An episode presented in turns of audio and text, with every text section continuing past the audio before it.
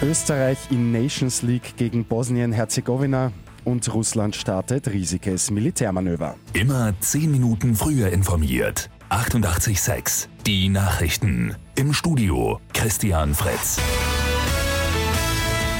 Am Abend startet für die österreichische Fußballnationalmannschaft die Nations League.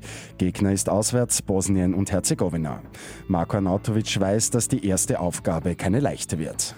Und wir sind natürlich hier nicht zum Spaß. Wir sind äh, hierher gekommen, um äh, probieren, das Spiel zu gewinnen. Wir wissen, es wird, es wird sehr schwer, weil Bosnien äh, viel Qualitäten hat. Und sie spielen zu Hause, deswegen äh, wird es für uns eine, eine große Aufgabe. Bosnien und Herzegowina hat sein erstes Spiel gegen Nordirland bereits gespielt und dieses mit 2 zu 1 gewonnen.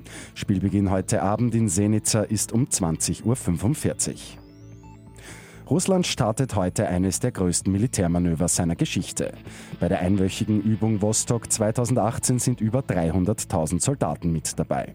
Weiters rund 36.000 Militärfahrzeuge und Panzer, auch Flugzeuge und die Meeresflotte.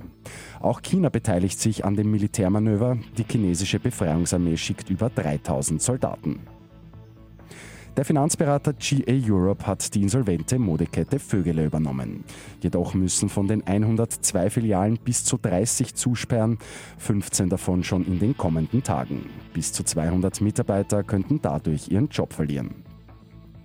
Und die dänische Brauerei Carlsberg will künftig mehr auf Nachhaltigkeit setzen. Die gute Nachricht zum Schluss. Ab kommenden Jahr soll Bier in Flaschen aus Pappmaché abgefüllt werden.